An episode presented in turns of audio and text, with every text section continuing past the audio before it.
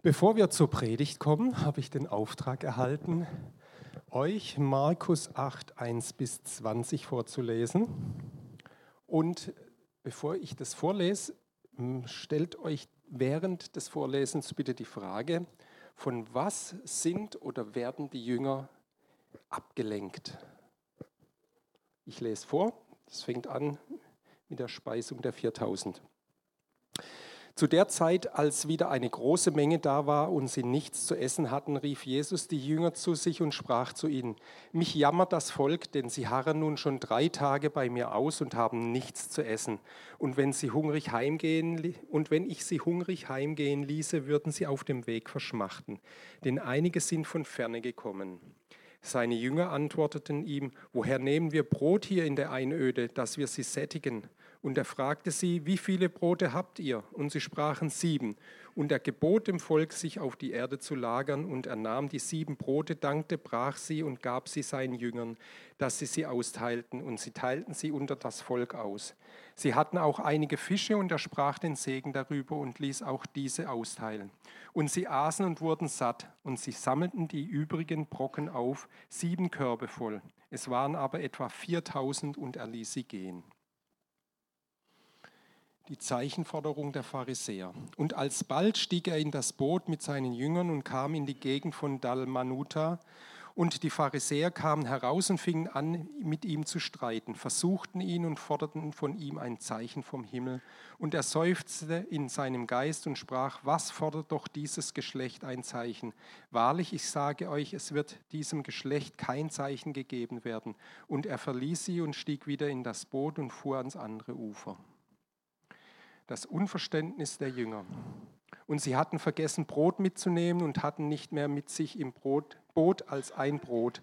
Und er gebot ihnen und sprach, merkt auf, seht euch vor vor dem Sauerteig der Pharisäer und vor dem Sauerteig des Herodes. Und sie überlegten hin und her, weil sie kein Brot hatten. Und er merkte das und sprach zu ihnen, was bekümmert ihr euch, dass ihr kein Brot habt? Versteht ihr noch nicht und begreift ihr noch nicht? Habt ihr ein erstarrtes Herz in euch? Habt ihr Augen und seht nicht und habt Ohren und hört nicht und denkt ihr nicht daran? Als ich die fünf Brote brach für die fünftausend, wie viele Körbe voll Brocken habt ihr da aufgesammelt? Sie sagten zwölf. Und als ich die sieben brach für die viertausend, wie viele Körbe voll Brocken habt ihr da aufgesammelt? Und sie sagten sieben. Und er sprach zu ihnen, begreift ihr denn noch nicht?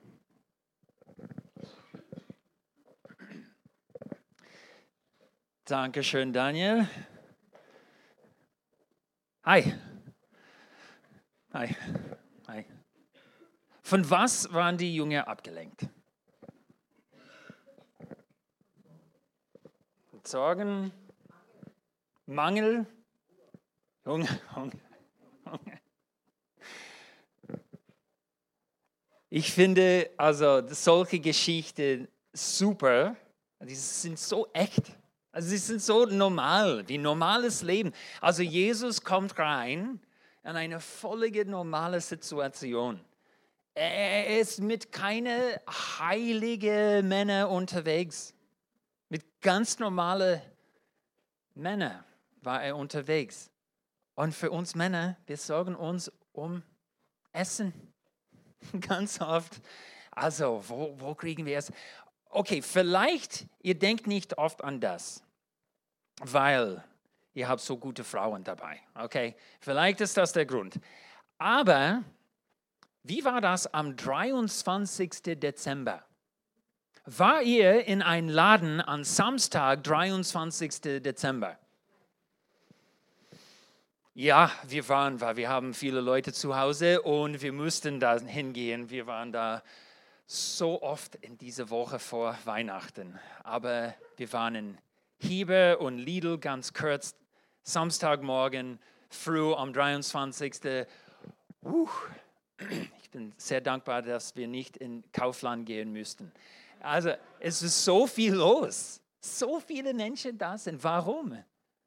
Also wir wollen eine gute Fest haben, gell? Also für, aber die Läden waren 24. 25., 26. geschlossen. Wir haben uns viel über Essen gekümmert. Ähm, und also ich habe auch an das gestern gedacht, weil am, am, am Freitagabend haben wir Ernst Geburtstag gefeiert mit ein also zweigängige Fondue. Zeit. Es war sehr schön, es war super. Also Käse erstmal und dann eine Brühe. Und äh, es war super, es war sehr gut. Wir haben zu viel gegessen, es war wunderschön. Dann an Samstagmorgen hatten wir ein großes Frühstück, weil wir wollten etwas feiern mit Oma und Opa, äh, die, die da sind. Und äh, wir waren bei äh, Café Hüge. Kennt ihr diesen Ort da in Hauingen oben? Und, und äh, wir sind da, also ein, einige von uns sind mit dem Auto dahin gekommen, eine sind dahin gelaufen. Und äh, dann sind wir wieder alle zurückgelaufen. Und als wir zu Hause kamen, ich habe gedacht, ich habe Hunger. Wie kann ich Hunger haben? Ich habe so viel gegessen in den letzten 12, 13, 14 Stunden. Wie kann ich Hunger haben? Aber das ist so. Und was ich sagen will, ich will nicht lang predigen, weil, weil Ricky darf, darf auch heute predigen. Ich will euch einfach sagen, dass Essen uns abgelenkt. Ist das richtig? Es lenkt uns ab. Lenkt uns ab. Das ist ein trennbares Verb. Denke. Danke. Okay. Es lenkt uns ab. Und wir sehen das bei, bei die, die Jünger. Und wir sehen das auch bei uns. Aber vielleicht ist es nicht so einfach, das zu bekennen, weil wir immer Essen dabei haben. Also wir müssen mal denken an, an wie viel wir haben jetzt. Wie ganz anders ist es heutzutage als in jeder anderen Zeit in der Geschichte. Wir haben e-, Essen immer dabei. Aber es war ständig vorher, dass es gab Zeiten, in denen es gab nicht so viel Essen. Es war normal. Also wenn du ein Bauer bist vor 400 Jahren, also du, du kriegst keine Äpfel im März, okay? Es gibt, es gibt nichts, es gibt keine. Also, und, und andere Sachen. Und, und, und wir haben so viel, und ich bin so dankbar dafür. Aber ich meine, wir müssen was machen heutzutage, weil Essen lenkt uns so oft ab. Also wir, sind, wir fangen an heute mit einer Fastenzeit. Und Fasten, es ist interessant. Also Jesus hat gesagt, nicht, also, fast, also äh, Fasten ist gut, macht, also er, er hat gesagt, wenn ihr fastet. Und bei Fasten hat Jesus nicht im Internet zu, also zu verzichten auf dem Internet äh, damals. Also er hat das nicht gemeint. Er hat, er hat fest gemeint, Essen. Essen nichts. Also, und es ist interessant, weil wir als, als, als Christen, ich glaube, wir sind die einzige äh, Gruppe von Leuten in unserer Gesellschaft, in der wir sagen, Fasten hat etwas mit tun mit anderen Sagen, so wie ähm, Internet oder Fernsehen. Also, geh, geh mal zu einem Arzt. Der Arzt sagt, also vor einer Operation, er sagt, also faste, komm nüchtern, nüchtern äh, dahin und, und du sagst, hey, ja, also ich habe die letzten drei Tage nicht einkaufen gegangen. Also ich bin nicht in, in einen Laden gegangen. Letzte, und, und so habe ich gefastet. Oder, oder zu der Arzt und sage, ja, ja, ich war nicht im Facebook die letzten drei Tage, ich habe gefastet. Also wenn wir reden über Fasten, das hat mit Essen zu tun. Es gibt auch Sachen, in denen wir, wir verzichten auf. Verzichten ist sehr gut zu tun. Das ist super, es hilft uns sehr.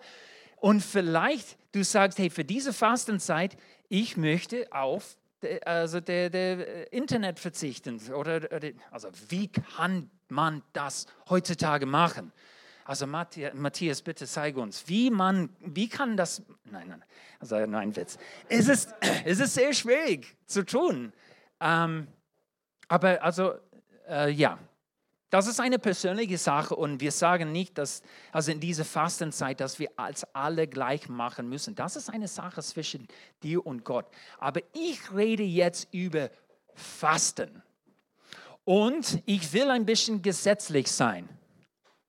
Ich will ein bisschen gesetzlich sein und sagen, Fasten hat mit, mit Essen zu tun.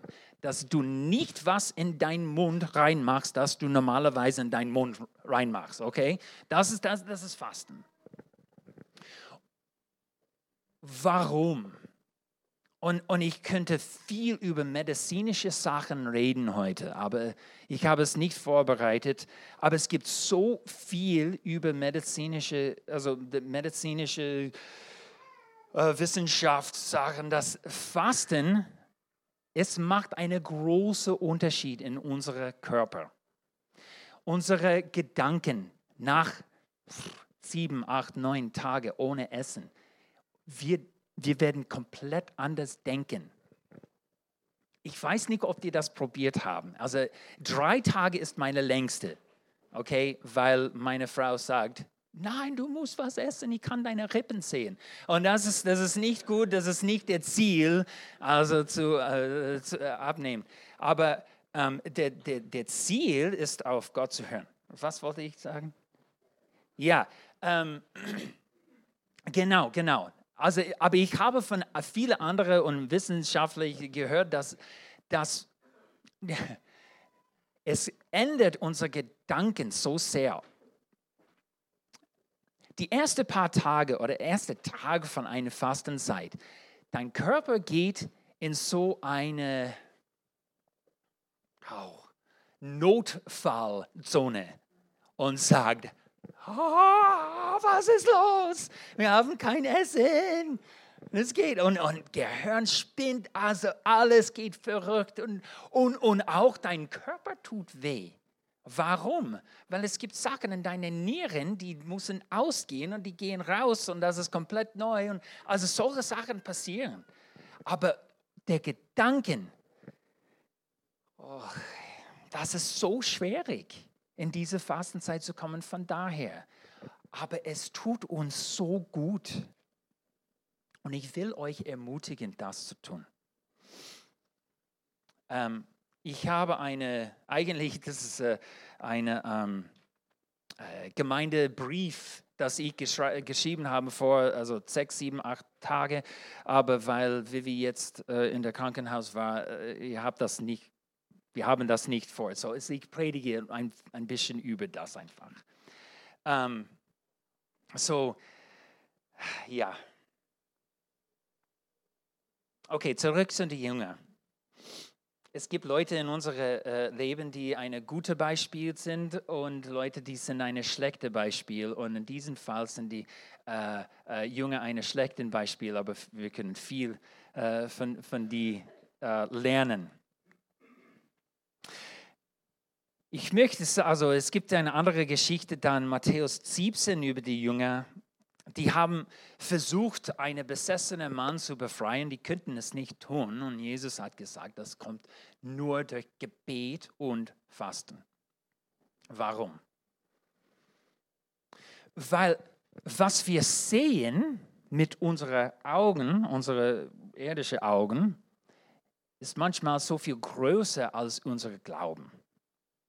Also die Jünger haben schon erlebt, wie das ist, wenn jemand besessen ist von einem Dämon und die haben zu viel Angst gehabt und könnten es nicht tun, diesen Mann zu befreien. Weil ihr Glauben war größer an der Macht des der Teufel als der Macht des Gottes. Okay. Es ist nicht, dass der Teufel mehr Kraft hat.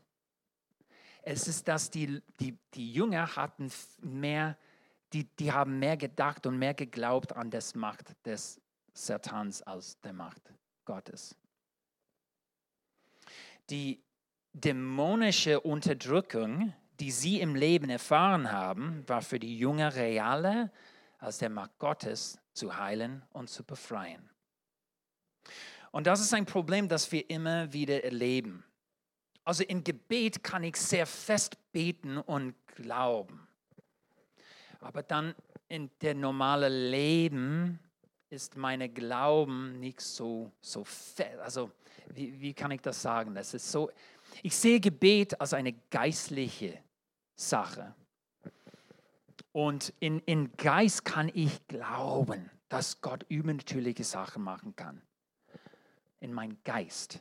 Aber meine Seele, wir sind nicht nur Geist, wir sind nicht nur Seele, wir sind nicht nur Körper, wir sind alle drei zusammen. Und zu trennen, das geht nicht. Aber vielleicht zu sagen hier im Moment, das hilft ein bisschen. Seele, das ist, das ist mein Leben mit Gott. Ich bin ein neuer Mensch. Das ist meine Seele. Das ist eine neue Seele in Christus. Und ich habe, äh, also in, in meinen Geist kann ich glauben. In meine in, in meine Geist. Sorry. Seele, Seele, das ist meine Gedanken, meine Persönlichkeit, das ist Bob. Okay? Also nicht Bob, das ist Bob, mein, mein, wer ich bin. Das ist eine andere Geschichte. Das ist schwierig, dort in meine Emotionen zu glauben, dass Gott macht das. Und Fasten hilft uns bei. Es gibt ein Zitat, äh, wo habe ich das? Ein Zitat von Andrew Murray. Er hat es so, so gesagt. Das Gebet ist die eine Hand, mit der wir das Unsichtbare ergreifen.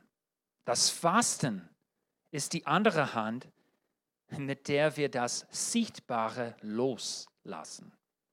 Nochmal, das Gebet ist die eine Hand, mit der wir das Unsichtbare ergreifen. Das Fasten ist die andere Hand, mit der wir das Sichtbare loslassen. Deswegen ist Gebet und Fasten zusammen so kraftvoll. Und ich möchte euch ermutigen, das zu probieren. Und mach es so viel, dass es weh tut. Okay? Mach's. Also ich kann das sagen, weil wir, was ist das? Ich, ähm, ich, wir leben in einer Zeit, dass alles bequem ist. Also wir, wir verzichten auf Sachen, die nicht bequem sind. Also, ich will zu Hause sein und warm bleiben und wenn es kalt draußen ist, ich will einfach in mein Haus bleiben. Warum?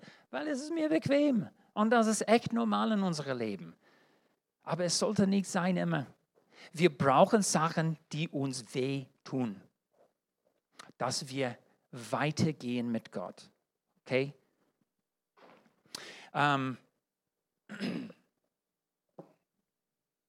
ja, ich glaube, das ist alles, was ich sagen will. Ich will nicht sagen, also du sollst so viele Tage fasten. Ich will sagen, mach es langsam.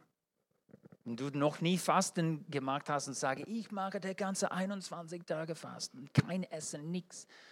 Also das ist wie äh, 60 Kilometer zu joggen auf als auf dem Sofa. Also mach, nein, nein, nein, nein, mach das nicht. Rede mit Gott, mach es langsam, okay? Mach es langsam. Ähm, aber ja, mach es so, dass es weh tut. Wenn du von Gott hören möchtest, wenn du deine Gedanken klarer haben willst, wenn du deine Glauben an Gott haben willst, das ist mehr als der Siegbare. Okay? Ähm, so unsere Fastenzeit fängt heute an bis zum 27. Und dann am 28. dürften wir äh, Mittagessen miteinander haben. Und das freut mich, das ist super. Vielen Dank, Bob.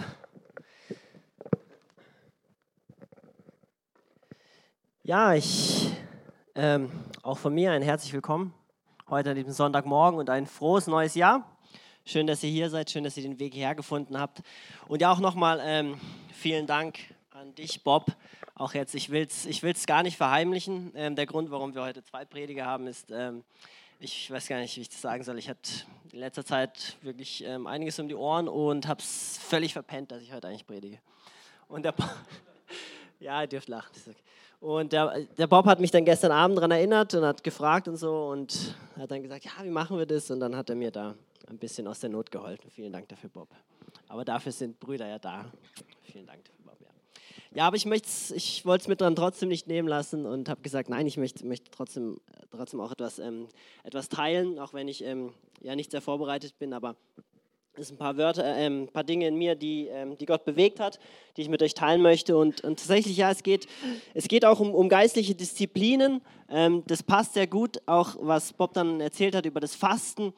Ähm, ja, wir haben das neue Jahr und es immer zum neuen Jahr ist es ja die Zeit der neuen guten Vorsätze.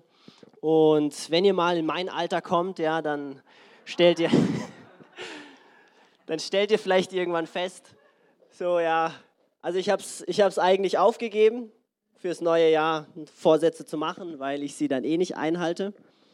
Und ähm, hatte mir eigentlich auch nicht wirklich ähm, Vorsätze gemacht für dieses Jahr. Äh, muss aber sagen, eigentlich ist es gar nicht schlecht, ja, zu reflektieren, so sein vergangenes Jahr zu reflektieren, sein Leben zu reflektieren und auch zu reflektieren, wo möchte man im kommenden Jahr hin. Und eigentlich ist es auch gar nicht verkehrt, wirklich sich Vorsätze zu machen. Ja? Es geht einfach nur darum, ja, wirklich ernsthaft und ehrlich zu reflektieren, wo möchte ich überhaupt denn hin und wie erreiche ich diese Ziele. Und für mich war es tatsächlich so, ich habe so mir das letzte Jahr angeschaut und einfach gesagt, ja, besonders so in meinem geistlichen Leben, muss ich sagen, möchte ich mich zurückbesinnen, einfach auf, auf Grundlagen in meinem Glauben leben, auf Grundlagen der geistlichen Disziplin. Und dazu gehört auch das Fasten. Und dazu gehört vor allen Dingen einfach das Gebet und auch das Bibellesen und schlicht und einfach die Liebe. Und also ganz konkret, ja, ich, ich habe auf mein 2023 ähm, zurückgeschaut und es ist viel passiert, viel gegangen. Ich bin dankbar für so, so viele Dinge, die Gott in meinem Leben getan hat. Ähm, und die Dinge, die ich verändern möchte, ist, ich möchte mehr beten und ich möchte mehr Bibel lesen. Und es sind einfach wirklich so grundlegende geistliche Disziplinen, die, die uns alle betreffen.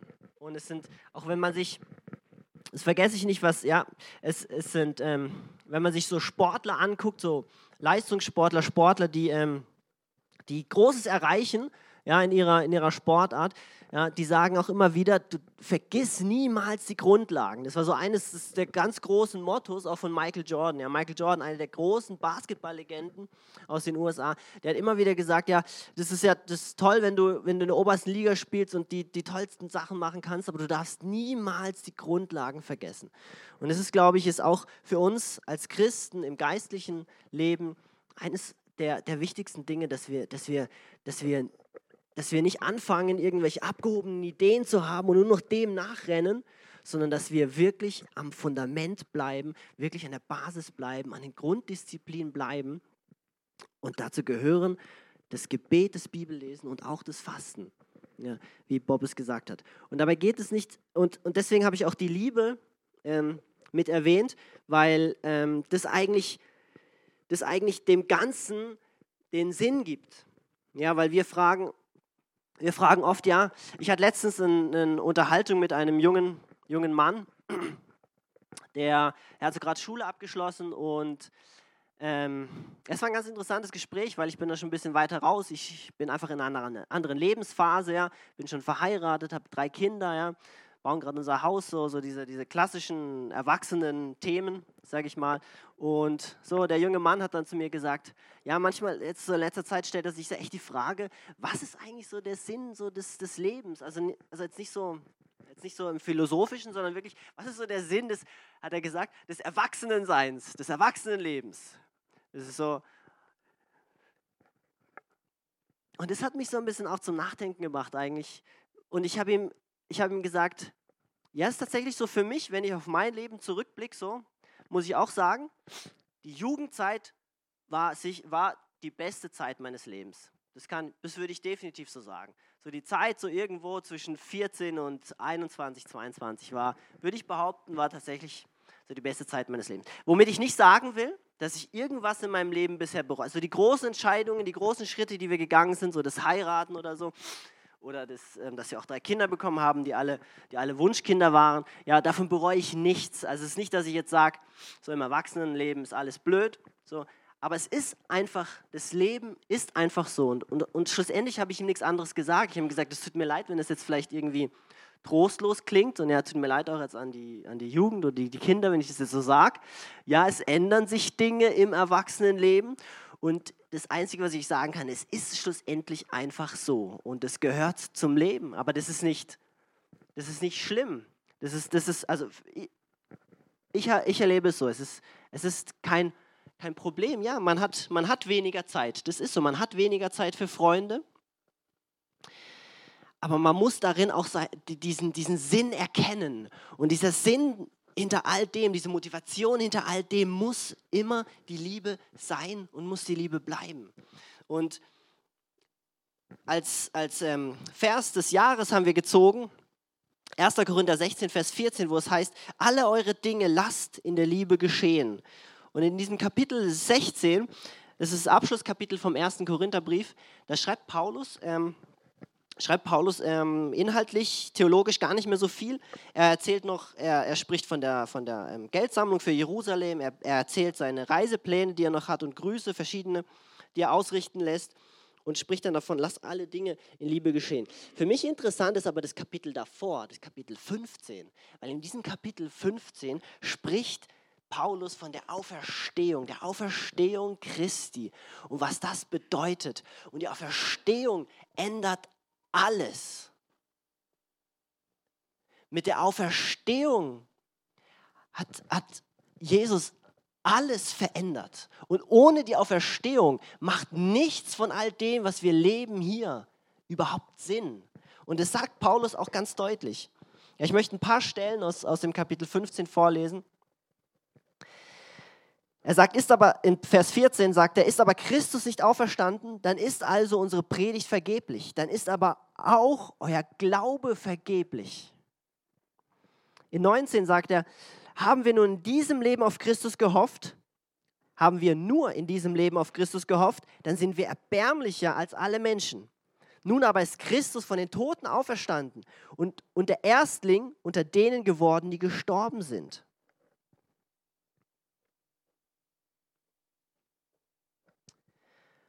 Paulus sagt hier also, Jesus Christus ist gekommen, um uns ein ewiges Leben zu geben um uns einen neuen Blick zu geben, nicht nur auf die Dinge hier auf dieser Erde, nicht nur auf Dinge wie das Essen ja, oder die, die Vergnügungen, die wir hier auf dieser Erde haben. Nein, er ist hierher gekommen, um uns eine ewige Hoffnung zu geben, um zu sagen, ich gebe euch eine Hoffnung, die über dieses Leben hinausgeht, eine Hoffnung, die größer ist als, als die Sorgen, die wir haben oder die Herausforderungen, die wir hier auf dieser Welt haben. Er ist gekommen, um uns diese, diesen ewigen Blick zu geben und dieses ewige Leben zu geben. Und ohne diese Hoffnung auf dieses ewige Leben, ohne die Auferstehung, die er uns vorgemacht hat, macht der ganze Glaube, den wir haben, einfach keinen Sinn. Und so sagt er weiter in, in, in Vers 22, es wird gesät in Vergänglichkeit und wird und wird auferstehen in Unvergänglichkeit. Es wird gesät in Unehre und wird auferstehen in Herrlichkeit. Es wird gesät in Schwachheit und wird auferstehen in Kraft. Und es ist so ein bisschen theologisch formuliert, aber für mich, was da, was da drin steckt, ist, wir tun so viele Dinge hier auf dieser Welt, die manchmal so einfach so weltlich sind, oder wir sehen Dinge in dieser Welt, aber die Ernte, die wahre Ernte, die wir haben werden, ist eine ewige Ernte. Ja, viel, was wir hier sehen, werden wir auch hier ernten. Aber die wahre Ernte, die wirklich zählt, ist die Ernte, die wir haben werden in der Ewigkeit, im Himmel. Und das ist das, was, was Paulus hier ein bisschen theologisch kompliziert sagt. Es wird gesät in der Vergänglichkeit und wird auferstehen in der Unvergänglichkeit. In all dem, was wir tun, in unserer, in unserer ähm, Arbeit in der Gemeinde, in unserer Arbeit im Reich Gottes zu bauen und auch in unserer Arbeit. Ja, wir hatten ja letztens die Predigtreihe über das Arbeiten, das natürliche Arbeiten, die natürliche Arbeit, die wir hier auf dieser Erde haben. Das ist alles Teil von Gottes Reich. Das ist alles Teil davon, Gottes Reich zu bauen. Aber der wahre Sinn, den gibt es erst, wenn wir die, die Ewigkeit verstehen. Erst, wenn wir die Auferstehung verstehen. Weil ansonsten, ansonsten erbauen wir etwas, wir sterben und es ist, und, und es ist einfach vorbei. Es wird, es wird eines Tages, alles was ist, wird eines Tages vergehen. Es ist alles vergänglich. Aber mit der Auferstehung, die Jesus uns gegeben hat, schaffen wir ewige Werte. Und deswegen ist es so wichtig, das zu verstehen. Und diese ewigen Werte machen nur Sinn, wenn wir diese Liebe verstehen und diese Liebe haben. Und dann und dann gibt es uns auch einen, einen völlig neuen Blick auf das Leben, eine völlig neue Priorisierung in unserem Leben. Dann ist es völlig egal, ob wir jetzt wirklich, dann, dann, dann können wir es uns leisten zu sagen, ja, wir verzichten auf das Essen, weil es, es spielt keine Rolle mehr. Das, was hier auf dieser Erde passiert, ist alles nur noch zweitrangig, weil wir unseren Blick auf den Himmel haben. Und dann sagt Paulus, und es ist einer meiner absoluten Lieblingsverse in der ganzen Bibel, 1. Korinther 15, Vers 55, da sagt er dann, ja, weil er sagt im Kapitel vorher eben, dass der letzte Feind, der vernichtet wird, ist der Tod. Und er sagt dann in Vers 55, sagt der Tod, wo ist dein Stachel? Hölle, wo ist dein Sieg? Der Stachel des Todes aber ist die Sünde, die Kraft der Sünde aber ist das Gesetz. Gott aber sei Dank, der uns den Sieg gibt durch unseren Herrn Jesus Christus. Tod, wo ist dein Stachel? Und Hölle, wo ist dein Sieg?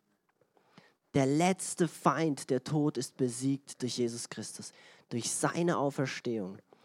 Und das macht, das macht alles Sinn in der Liebe, die wir untereinander haben. Und vielleicht, ja, vielleicht klingt das alles so ein bisschen theoretisch und theologisch. Ähm, ich glaube, ich habe mir in, in, in, den letzten drei Monaten haben wir eine Familie begleitet, eine kolumbianische Familie. Ähm, die, einige werden es, werden es mitbekommen haben, die waren dann auch als hier im Gottesdienst. Wir hatten, ähm, sie hatten eine schwierige Zeit. Ich, möcht, ich möchte ein bisschen davon erzählen, weil, weil es mich, mir eine Frage aufgeworfen hat, ähm, die, die genau damit ähm, zu tun hat, mit diesem, mit diesem Sinn in all dem tun, was wir, was wir machen. Und ich habe mich auch nach dem Sinn gefragt, auch in diesen letzten drei Monaten, ja, was ist, was ist der Sinn dahinter? Und, es war eine sehr, sehr intensive Zeit. Die Familie hat bei uns gewohnt. Es war eine Mutter mit vier Kindern. Und die hatten, die hatten Probleme.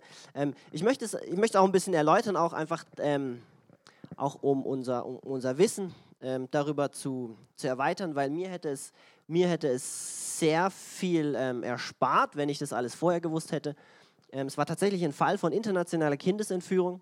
Also der Vater ist mit der Familie hergekommen, die sind eigentlich zum Urlaub, wohnen eigentlich in Kolumbien, sind dann nur zum Urlaub hergekommen. Der Vater ist deutsch und äh, der hat dann beschlossen, einfach so ohne, ähm, also sie hatten dann einen Streit mit der Mutter, dann hat er beschlossen, mit den Kindern einfach hier zu bleiben. Hat sich dann angemeldet hier in Deutschland, auch die Kinder hier angemeldet und ähm, genau.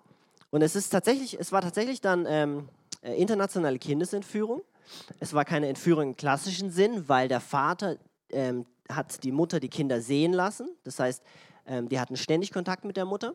Äh, der Punkt war aber, dass der gewöhnliche Aufenthalt, das ist jetzt so ein bisschen das, die, die rechtliche Geschichte, aber ich möchte euch da, da, ich möchte euch da wirklich aufklären, weil mir hätte es gebracht, was wirklich gebracht, wenn ich es gewusst hätte. So, der gewöhnliche Aufenthalt ist ja eigentlich in Kolumbien. Also da, wo sie eigentlich gelebt haben, war in Kolumbien. Das bedeutet, es bedeutet auch ganze Sorgerechtsgeschichten und so müssen in Kolumbien geregelt werden. Und darüber hat sich der Vater einfach hinweggesetzt und gedacht, der bekommt es durch, weil er ja die Kinder, äh, weil er die Mutter die Kinder sehen lässt. So, und es war tatsächlich aber nicht so.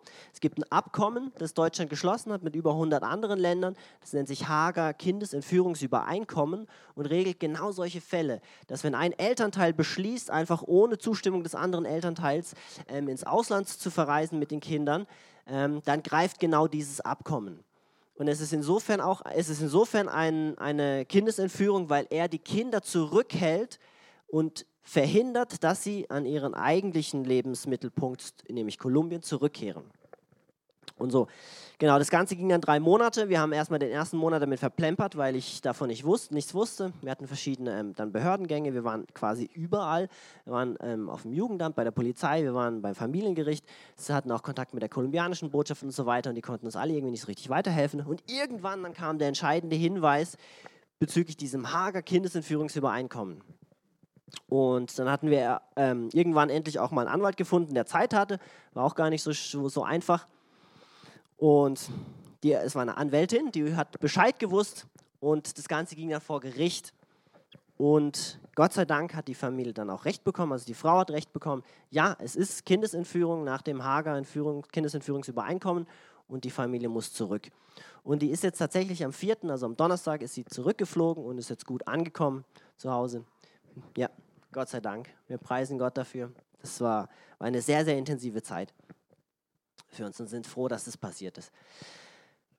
So, in, ähm, vielleicht erzähle ich mal anders mal ein bisschen mehr Details, aber für mich so rückblickend ähm, ist mir eine Sache aufgefallen, so bezüglich diesem, diesem, einfach diesem Sinn hinter all dem, was wir hier auf dieser Erde tun. Und zwar ist mir, ist mir aufgefallen, ich habe er hat mit mehreren Leuten gesprochen und die haben immer wieder gefragt, ja, wie geht es uns denn so als Familie und so und, und ja, wie ist es so für euch? Und also rückblickend bin ich wirklich überrascht, dass ich, und, und das sage ich, sag ich wirklich ehrlich, es war sehr zeitaufwendig und, und wir haben uns da sehr angestrengt als Familie, aber es war für mich, ich habe es nicht so als, als diese Belastung, als diese Verausgabung empfunden. Und ich bin da Gott wirklich dankbar dafür, dass das so ist. Und ich habe mich dann auch manchmal gefragt, weil manchmal, ja, manchmal fühle ich die Arbeit, diese, die normale Arbeit in der Gemeinde tatsächlich als mehr verausgabend als diese intensive Zeit, die wir in den letzten drei Monaten hatten. Und ich habe mich gefragt, warum ist das so?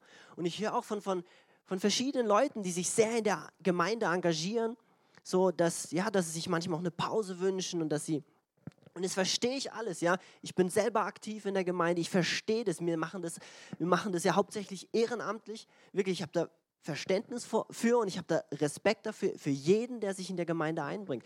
Aber ich habe mich wirklich gefragt, warum hat mich diese intensive Zeit der letzten drei Monate nicht so verausgabt, wie so der manche Sonntagmorgen, an dem ich predigen muss. Und, und ich glaube, also ich kann, da, ich kann da nicht für alle sprechen, ähm, ich kann nur für mich sprechen. Und ich glaube, manchmal ist es, manchmal ist es auch, ich will gar nicht, ich will nicht sagen, dass wir haben alle das Recht auch auf Pause, auf Auszeiten. Das will ich gar nicht in Abrede stellen. Versteht mich da nicht falsch. Aber ich glaube, für mich und ich kann da nur für mich sprechen, ist es manchmal so in, diese, in diesem normalen Trottarbeit, die wir tun, verlieren wir manch, verliere ich manchmal so diesen Blick dafür, wofür mache ich es eigentlich? Ja, es ist, warum predige ich Sonntagmorgens? Ja, weil ich, weil Bob mich halt eingetragen hat. Er ist halt so dann, so, aber das ist halt einfach, das ist einfach die falsche Einstellung. Warum singt meine Frau am Morgen? Ja, weil, ja, weil sie halt in der Band ist. Aber das ist halt irgendwo die falsche Einstellung. Wir, manchmal, wenn wir so in diesem Trott reinkommen, dann vergessen wir das, warum wir es eigentlich tun. Und so, und so die Bibel erinnert uns genau daran, im 1. Korinther 16, 14, all eure Dinge lasst in der Liebe geschehen. In der Liebe zu Gott und in der Liebe für die Menschen. Ja, wenn ich predige, dann weil ich, weil ich Gott liebe und weil ich es liebe, sein Instrument zu sein und weil ich ihm dankbar sein will, dass er mich gebraucht, weil es ein Privileg ist, dass Gott mich und dich gebrauchen möchte. Deswegen dienen wir. Wir dienen, weil, weil ich ein Wort weitergeben möchte, von dem ich glaube, dass Gott es gebrauchen wird, um eine Veränderung in deinem Leben zu bringen. Weil ich euch liebe das soll meine erste Motivation sein und nicht, weil, weil der böse Bob mich eingetragen hat. Und es war, und für mich in all der Zeit, in den letzten drei Monaten, wo ich, wo ich so viel telefoniert habe mit, mit allen möglichen Leuten, um irgendwie eine Lösung zu finden, wo wir auch, wo wir die, für die Familie einfach auch da waren, auch, auch finanziell und, und wo ich nicht geschaut habe, ob wir es haben oder nicht, sondern wir einfach gegeben haben habe ich immer wieder auch an, an diese eine Stelle in Matthäus 25 gedacht, ja, wo Jesus, wo Jesus dieses Gleichnis gibt von den zwei Schafherden zu seiner Rechten und zu seiner Linken, wo er sagt, ja, die zu seiner Rechten, kommt zu mir, ja, ja ich war nackt und ihr habt, mir, ihr habt mich bekleidet, ich war hungrig, ihr habt mir zu essen gegeben, ich war krank und ihr habt mich besucht. Und für mich war es einfach genau das, ja, in diesem Gleichnis sagt Jesus, diese geringsten Personen, das, das bin ich. Das es ist, als ob du mir es tun würdest. Und es war für mich, das war für mich wirklich die größte Motivation. Das war eine Passage in der Bibel, die mich über die letzten drei Monate immer begleitet haben, wo ich immer gesagt habe, auch wenn es jetzt vielleicht zeitaufwendig ist, auch wenn es jetzt vielleicht mühsam ist, ich tue es ich eigentlich gar nicht für die Familie, sondern ich tue es für Jesus. Ich sehe diese Familie an und sehe Jesus in ihnen. Und ich diene ihnen, als wären sie Jesus. Und das war für mich die größte Motivation. Und ich glaube, ich glaube, das ist ein ganz großer Faktor. Es gibt bestimmt, es gibt noch, es gibt sicherlich noch mehr Faktoren, warum eine Arbeit auch für Gott irgendwie ähm, erschöpfend ist. Aber ich glaube, eines der Punkte, die wir nie vergessen dürfen, ist genau das, so, so diese Motivation, warum wir es tun. Ja, in all dem, was wir tun, müssen wir Jesus sehen. Wenn ich jetzt zu euch spreche, dann will ich, dann will ich Gottes Angesicht sehen und sagen, ja, ich predige, weil ich nicht, nicht in erster Linie, weil ich euch dienen will, sondern weil ich Jesus dienen will. Aber Jesus hat es mir vorgemacht. Jesus ist hier auf diese Erde gekommen, um uns zu dienen. Und das ist auch, das ist, und, und das ist dann auch meine Motivation, euch zu dienen. Jesus hat uns geliebt, Jesus hat euch geliebt und ich will euch lieben. Und es ist mit allem, was wir tun. Mit den, mit den Freundschaften, die wir haben, mit der Familie, die wir haben, mit, mit allem, was wir tun. Auf, auf der Arbeit, auf die, auf die wir gehen. Aber eben in all dem, in all dem dürfen wir diese, diese Grunddisziplin nicht vergessen. Und mein, mein Vorsatz wirklich für das, für das nächste Jahr ist, für das kommende Jahr, ja, ich, ich möchte mehr Bibel lesen, weil, es, weil, es, weil Gott ist sein Wort. Wenn wir, es geht nicht darum, ein, einfach nur ein Buch zu lesen, sondern wir erfahren von unserem Schöpfer, wir, wir erfahren von unserem Gott, wer er ist, wie er ist. Und das Gebet ist nicht einfach nur ein Ritual, nicht eine Tradition, sondern das Gebet bedeutet einfach mit deinem Vater zu sprechen, mit deinem Papa Gott zu sprechen, der dich geschaffen hat.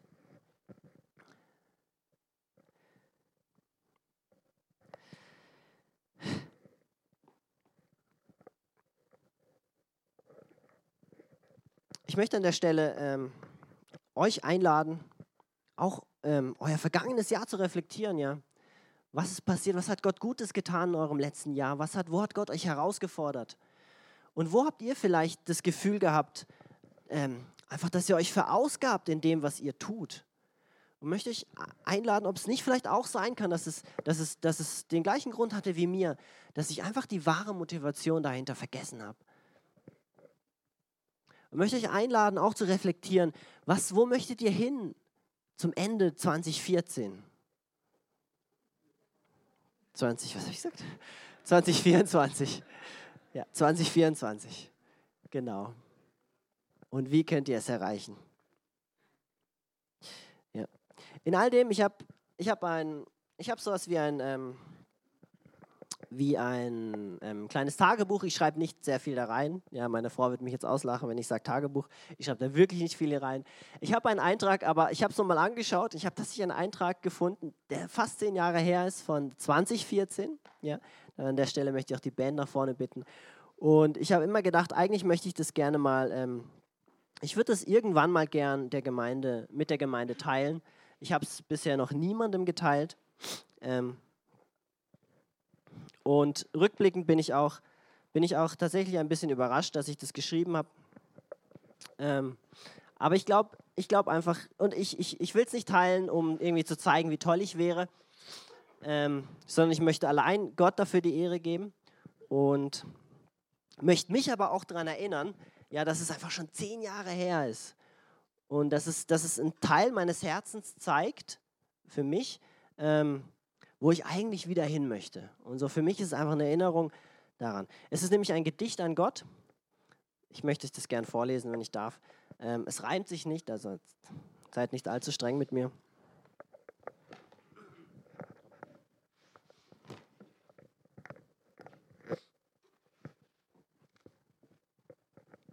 Ich möchte es gern vorlesen. Du bist der Anfang dessen, was schon immer war.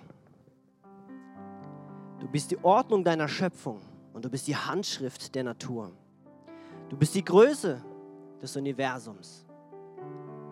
Du bist die Logik der Zahlen. Du bist die Faszination des Lichtes. Du bist der Klang der Musik. Du bist der Dunst des Waldes. Du bist die Glut des Feuers und du bist die Struktur des Eises. Du bist das Detail der Blüte und du bist die Einzigartigkeit jeden Halmes. Du bist die Herrlichkeit der Morgenröte und du bist die Sehnsucht der Abenddämmerung. Du bist die Stille der Nacht. Du bist das Funkeln der Sterne und du bist das Leuchten des Mondes im Angesicht meiner Träume. Du bist das Blitzen des Gewitters und du bist das Donnern des Hornes. Du bist das Wasser der Meere und du bist der Wind, der sie aufpeitscht.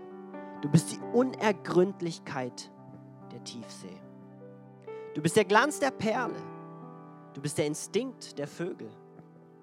Du bist die Reinheit des Lammes und du bist die Leichtfüßigkeit der Rehe. Du bist die Gewalt des Bären. Du bist das Brüllen des Löwen.